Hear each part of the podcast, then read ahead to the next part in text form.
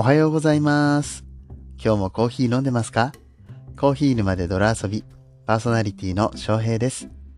こんにちは、こんばんはの時間に聞いてくれているあなたも、ちょっと一服していきませんか？今日は12月の11日金曜日でございます。お仕事の皆様お疲れ様でしたって言ってもね、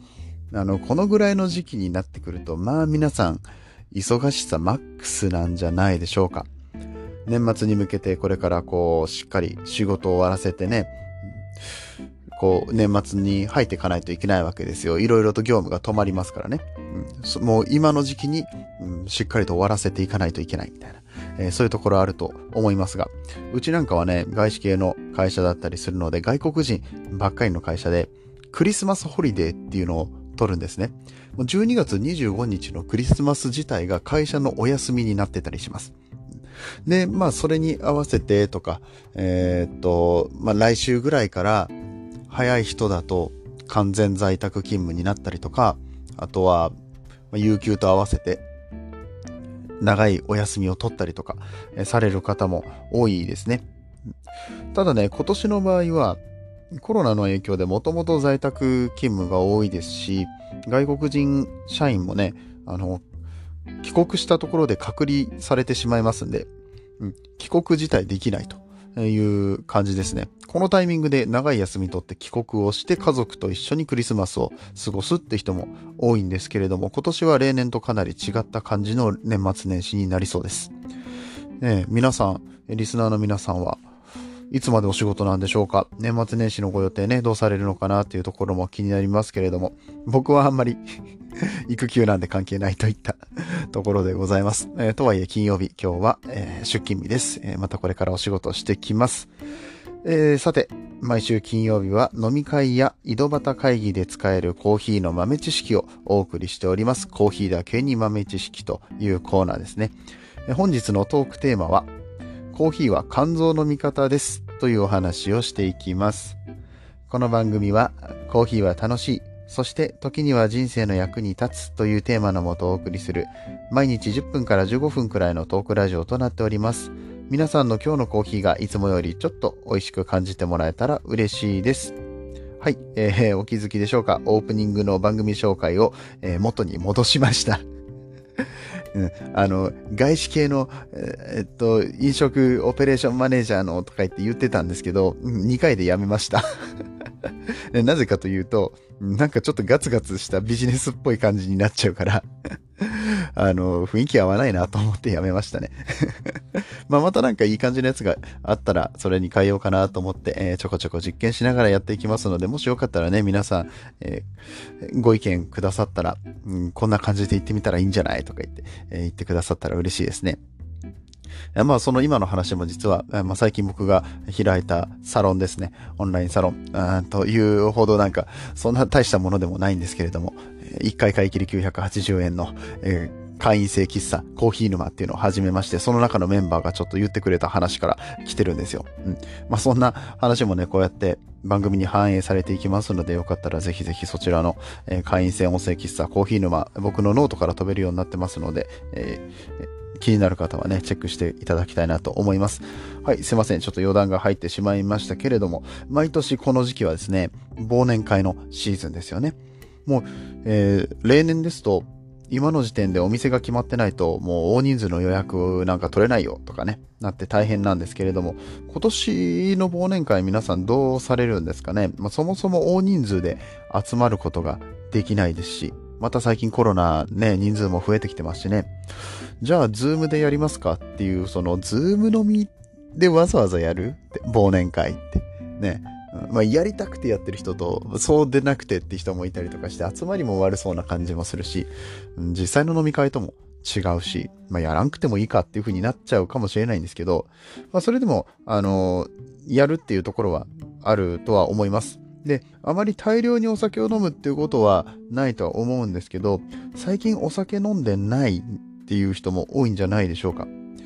普段飲まない人とか、まあ、あとは今までたくさん飲む機会があったけれども、最近は少量ですよっていうような人、久々にお酒飲むとすぐに酔っ払ってしまったりとか、あとは二日酔いになったりとかね、いうことがあるかもしれません。で、今日はコーヒーが肝臓にいいぞっていうお話をしたいなと思ったわけでございます。これはですね、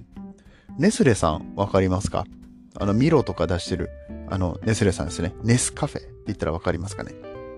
えー、そのネスレさんが、こういうコーヒーと健康の話に関して、えー、ホームページでコラムをいっぱい書いておられるんですけれども、このコーヒーと肝臓の関係についてニコニコニュースの記事になっていたので、これちょっと読んでいきたいなと思います。このニュース記事、コーヒーは肝臓の味方、ポリフェノールで年末年始忘年会シーズンの健康をというタイトルになっておりますが、ポリフェノールってね、チョコレートとか、あとはワインとかにたくさん含まれてるっていうイメージ持たれてる方多いと思いますが、実はコーヒーにめちゃめちゃ含まれています。日本人がポリフェノールを摂取する、その何からポリフェノールを取るかっていうと、コーヒーが一番多いらしいです。で、えー、今回はですね、このネスレさん、ネスレ日本さんがメディア向けオンラインセミナー、なぜなにコーヒーパワー、ポリフェノールの基礎編というものを、え、開催されたそうで、それに参加された方がこの記事を書いております。コーヒーの健康効果についてはいろいろあるんですけれども、肝臓を保護するっていうところに関して、え、ちょっと読んでいきたいと思います。コーヒーを1日2、3、4杯の継続的飲用、総死亡リスク低下と関連するとした調査を説明した。一方で、国立がん研究センターの多目的コホート研究を参照し、コーヒー飲用は肝がんリスク、肝臓がんですね、を下げる可能性を指摘。コーヒーとアルコール摂取のガンマ GTP への影響を調べた横断調査から、コーヒーを飲んでいる人はガンマ GTP の上がり方が低いことについても言及。ガンマ GTP って、あの、あれですよね。いまいち僕も分かってないんですけど、肝臓の数値ですよね。あの、人間ドックとか、あと、会社の健康診断とかに行くと、これ必ずチェックされる項目かと思いますね。コーヒーは肝臓を保護する効果があり、酒飲みの味方とも言えるでしょうとコメントした。健康のため推奨されるポリフェノールの摂取量の目安は1日につき1000から 1500mg 以上。コーヒー1杯には約 300mg のポリフェノールが含まれていることから1日3から5杯が適量。それ以上に飲んでも問題はないがカフェインの摂取量は国際的に1日 400mg とされており、夜はカフェインレスに切り替えるなどがおすすめだ。うん、そうですね。このカフェインレスのコーヒーっていうのはカフェインは抜いてますけども、このポリフェノール、クロロゲン酸という成分になりますけど、こちらはしっかり残っているので、うん、あの、カフェインが苦手な方ね、カフェイン不対症の人とかっていうのは、コーヒー一杯飲むだけでも頭が痛くなってしまったりとかするので、そういう人だったとしても、デカフェのコーヒー、カフェインレスのコーヒーを飲んでいく飲むことによって、えこのポリフェノールをたくさん取ることができるよというようなお話です。ポリフェノールには他にも、ね、もちろん健康効果がありまして、今日ここでは取り上げませんでしたけれども、え、そうだな。まあ、抗酸化作用がありますので、こうね、あの、体が錆びないようにですか？酸化ダメージとか言われますよね。活性酸素。先ほども抗がん作用みたいな話出てきましたけど、がんとかあと紫外線の効果、えー、みたいなものからも守ってくれますし、あとは美容効果とかも多いと言われておりますのでね、このポリフェノールぜひぜひ取って、積極的にね、取っていただきたいと思います。もちろんコーヒー以外のものからも摂取することができます。野菜とかにはね、大体このクロロゲン酸っていうのが含まれているんですけれども、その中でも抗酸化作用が高いもの、え、食品などからも取ることができますので、コーヒーと合わせて取っていただけたらと思います。とまあここまで肝臓を守るためにコーヒーがいいよっていう話をしましたけれども、実際にお酒を飲んで二日酔いになってしまった時っていうのもコーヒーはとても効果的です。このね、二日酔いになるメカニズムっていうのが、えーと、お酒を飲んだ時に分解されるアセトアルデヒドっていう、まあ、いわゆるちょっと毒みたいなもんなんですけど、これが体の中に回ってしまうんですね。でこれが、えーまあ、何らかの悪影響を及ぼすわけなんですが、このアセトアルデヒドの効果の一つとして、血管を拡張させるっていうのがあります。でこれが頭痛につながっていきます。拡張された血管がこう神経に当たって頭が痛いっていうような感じになるみたいですね。カフェインっていうのは、この血管を収縮させる効果がありますので、こう、こう膨張してしまった血管を収縮させる、元に戻すっていう意味では、このカフェインは、え役に立ちます。片頭痛の人、持ってる人とかは、ちょっと、あの、収縮させると逆に良くないパターンとかもあるので、ここはちょっと、あの、もし、偏頭痛持ちだっていう人はお医者さんと相談してみたりとかしてほしいんですけれども、基本的に普段頭痛がない人はですね、このコーヒーを飲むと頭痛が和らぐ可能性がありますので、ぜひお試しください。あとはですね、利尿作用ですね。カフェインが利尿作用あります。あの、トイレが近くなるっていうやつですね。で、さらにコーヒーっていうのはカリウムっていう成分もたくさん含んでいるので、えダブルの効果で利尿作用が強いです。トイレに行く回数が増えるので、この体内のアルデヒドをこう利尿作用によっておトイレに行くことによってどんどん外に出すことができるので、え、この二日酔いを早く改善できるという効果もあります。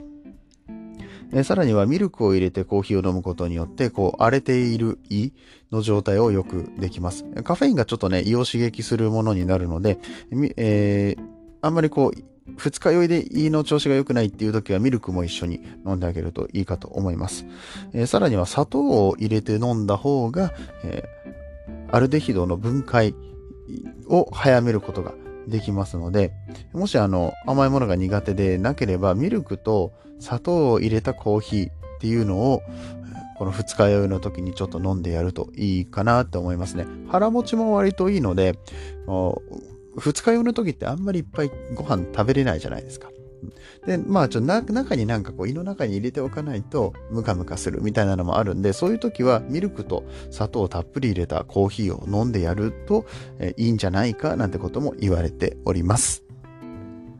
いかがでしたでしょうか？コーヒーの健康効果ね、たくさんある中で、まあ、肝臓だけでも、え、お酒を飲むっていう話だけでも、これだけたくさんの話が出てきますね。え、ここでもう一つね、豆知識なんですけれども、福岡に行くと、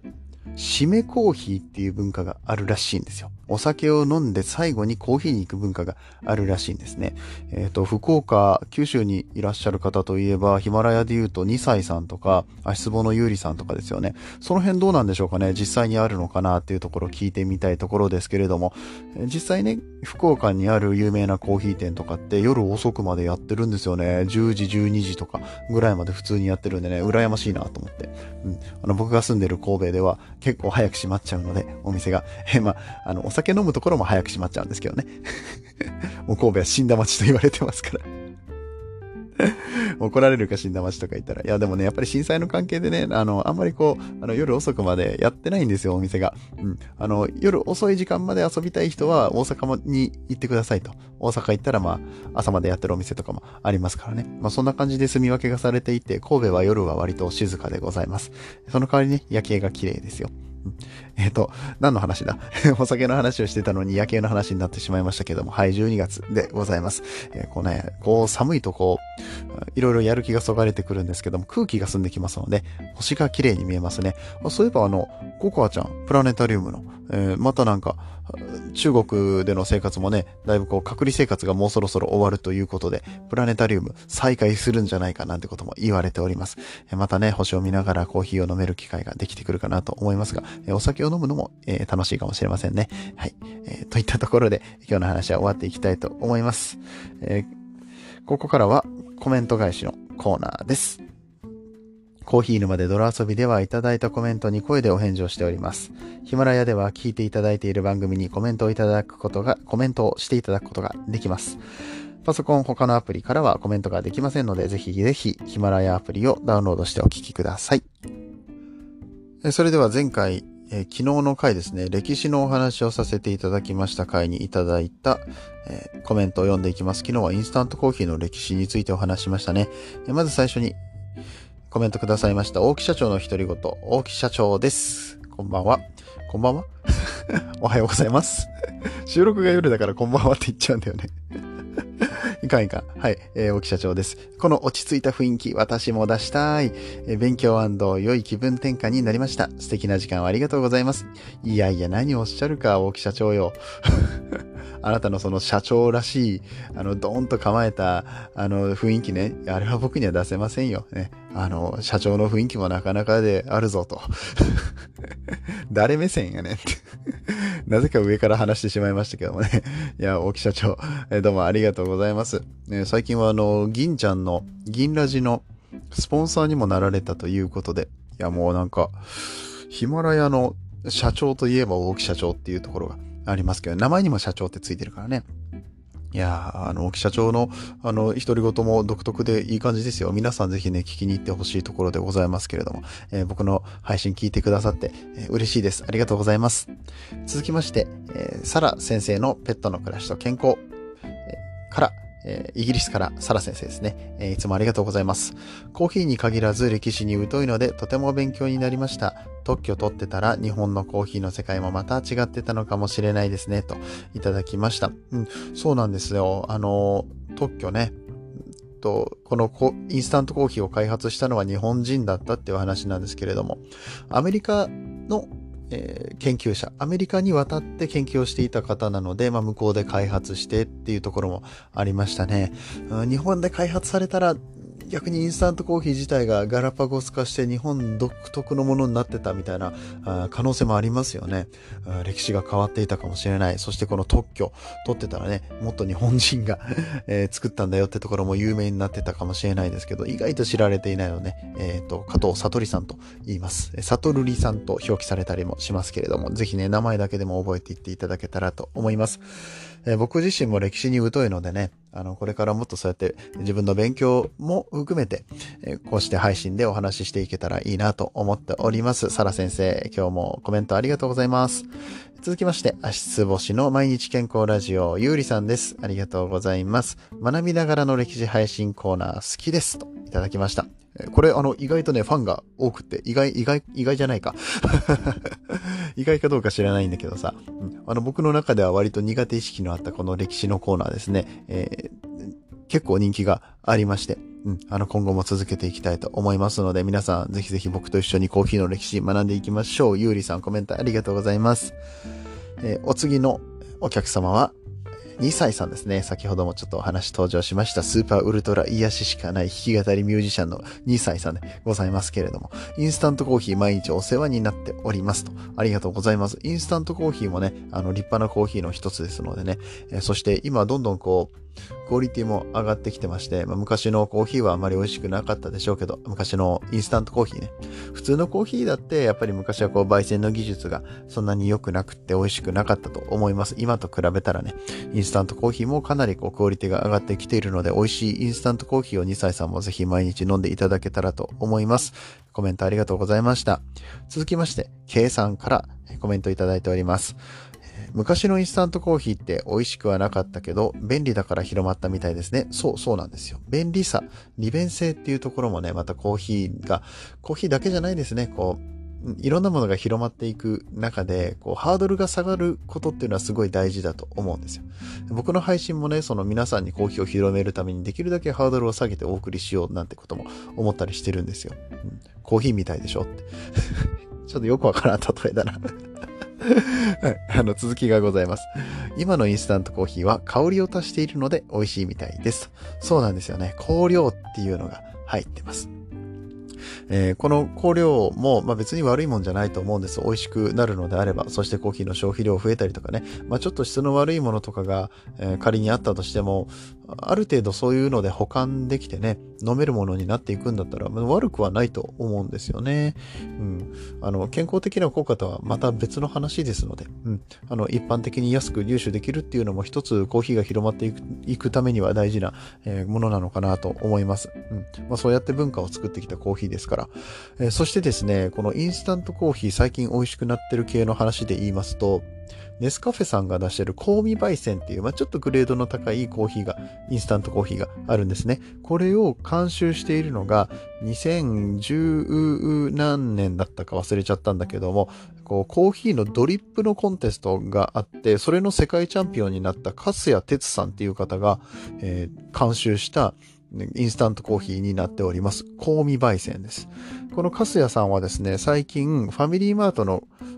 コーヒー、コンビニコーヒーですね。これを監修したことでもちょっと話題になった方なんですけれども、同じカセヤさんがネスレさんの、ネスカフェさんの香味焙煎、監修しておりますので、もしよかったらね、そちらも試していただけたら、特に2歳さんなんて、インスタントコーヒーよく飲まれるんだったら、そのちょっと美味しいインスタントコーヒーっていうのをね、ご褒美的に飲んでみるのもいいんじゃないかなと思いますので、ぜひぜひお試しください。K さん、えー、インスタントコーヒーの、またね、あの、コーヒーに詳しい方なので、えー、詳しいコメントありがとうございます。僕もね、あの、これコメント返し楽しみにしてますんで、ぜひぜひまたコメントしてください。えー、続きまして、自分の体を楽にするラジオ、あ、ちょっと待って。消えちゃった。あの、消えるんですよ、ちょいちょいこの あの、スリープモードになっちゃうというか、失礼しました。自分の体を楽にするラジオのカズさんですね。ありがとうございます。カズさんはね、あの、僕の音声サロン、コーヒー沼、喫茶、コーヒー沼のね、一員でございます。どんどんとね、こう沼にはまっていってくれてて嬉しい限りなんですけれども、え歴史を知って飲むコーヒーはより美味しく感じますね、とコメントをいただきました。いや、そうでしょ。そうなんです。あの、知識を入れて飲むと、美味しいんですよ。なんかそういうのを考えながらなんか美味しい気分になるんですよね。なんかね、いいことしたじゃないけど、うん、ただただこのコーヒーの味を楽しむのももちろんいいんですけれども、こう歴史だったりとか、なんかその他の知識、バックグラウンドみたいなのが入ってくると、さらにこう美味しく感じるっていうところがありますので、そこもコーヒーの魅力ですね。カズさん、えー、歴史を知ってね、えー、毎週木曜日は歴史の話してますので、えー、こう歴史を知っていくところからさらにコーヒーの沼にはまっていっていただきたいと思います。カズさんコメントありがとうございました。そして今日最後のコメントは、ビール片手に乾き物大将、リクさんです。ありがとうございます。インスタントコーヒーって日本発祥って知りませんでした。勝手に外国の方をイメージしてました。ということですね。コーヒー自体がやっぱり外来のもの、まあ実際外来のものなんですけれども、えっ、ー、と、ちょっと前回のその前の歴史の配信で、コーヒーがどうやって日本に入ってきたかっていうお話をしたんですけどね、江戸時代の頃に最初に入ってきたっていうようなことでしたが、まあ、特にこのインスタントコーヒーって、ちょっとなんか価格的な部分もあったりとかして、日本で開発された感って確かにないかもしれないですね。ただ日本ってやっぱり技術の国なので、えー、技術的な革新を起こしているケース結構あります。あの、レトルト食品のレレトルトカレーってあるじゃないですか。うん。あの、レトルトカレーって日本が初めて作ったんですよ。レトルト食品自体はね、缶詰みたいなやつとかは、えっ、ー、と、他の国が、海外が作ったんですけど、レトルトカレーっていうのは日本が作りまして、これがボンカレーが一番最初だったらしいですね。うん。そういうところでやっぱりなんかこう、日本の独特の文化と共に生まれてくる、そしてこの技術の高さから生まれてくる商品って、えー、すごくたくさんあって、えー、まあ、コーヒーに関しては生産自体はアメリカでされて、アメリカだったからこそ今みたいな形で広まったかなっていうのもあるんですけれども、やっぱりね、この日本の技術って侮れないなっていうふうに思いますね。うん。まあ、我々も日本人として、ある種のね、誇りを抱きながら、別にあの、あの、日本人だからとか外国人だからとかいうことを言ううつもりはないんですけれども、そういうのに、え向いている血が流れているとか、そういう文化であるってことは確かだと思うのでね、強みにして活かしていけたらいいなと思っております。はい、えー、リクさんいつもコメントありがとうございます。はい。また、あの、今日も長かったねいいんかな？いや、ちょっとここら辺コメントでいただきたいな。もうちょっと短くしてもらった方が聞きやすいよとか、えー、言ってもらったらね、あの、できるだけ短くコンパクトにまとめようかなと思うんですけれどもね、コメント返しが楽しいんですよ。今日の本編ってだって12分ぐらいでしょ？多分。で、コメント返しでもう10分以上時間取ってるんですよ。